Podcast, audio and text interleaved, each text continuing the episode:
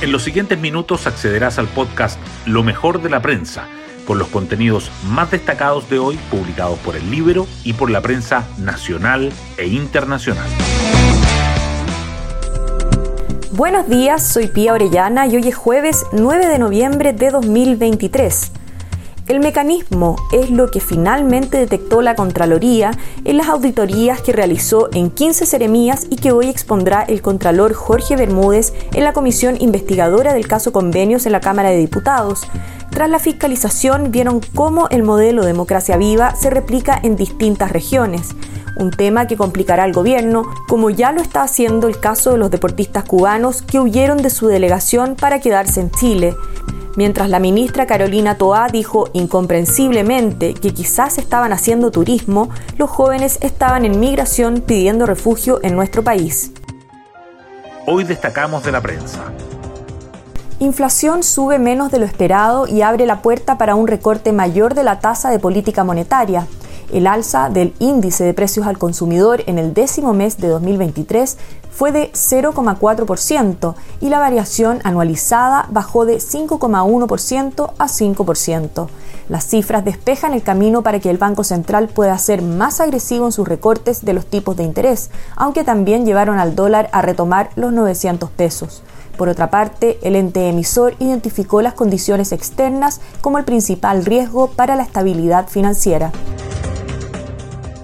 Irregularidades del caso Democracia Viva se repiten en otras fundaciones de todo Chile.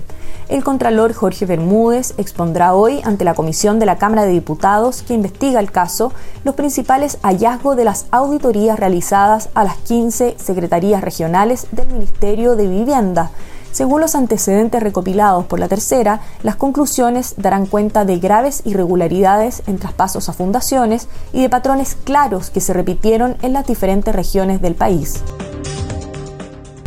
José Antonio Cast busca apuntalar el a favor y oficialismo define eslogan de Chile en contra.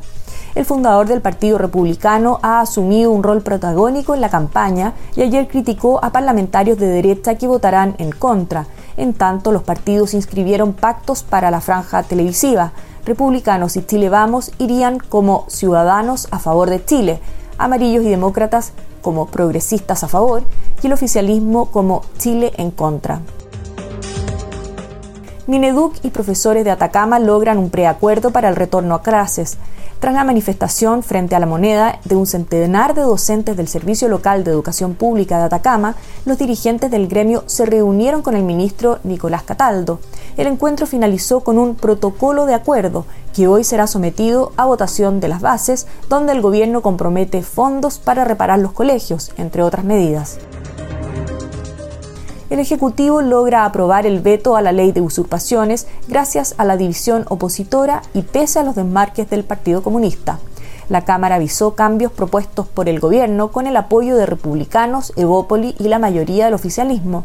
La norma se promulgará sin legítima defensa privilegiada y con la opción de multa o prisión en el caso de las ocupaciones no violentas. Gobierno condena asesinato de chilena Loren Garkovich a manos del grupo terrorista Hamas. La Cancillería confirmó que los restos de la chilena y su esposo español fueron identificados en una morgue de Tel Aviv como víctimas de los ataques del 7 de octubre, pese a que inicialmente se presumía que habían sido secuestrados.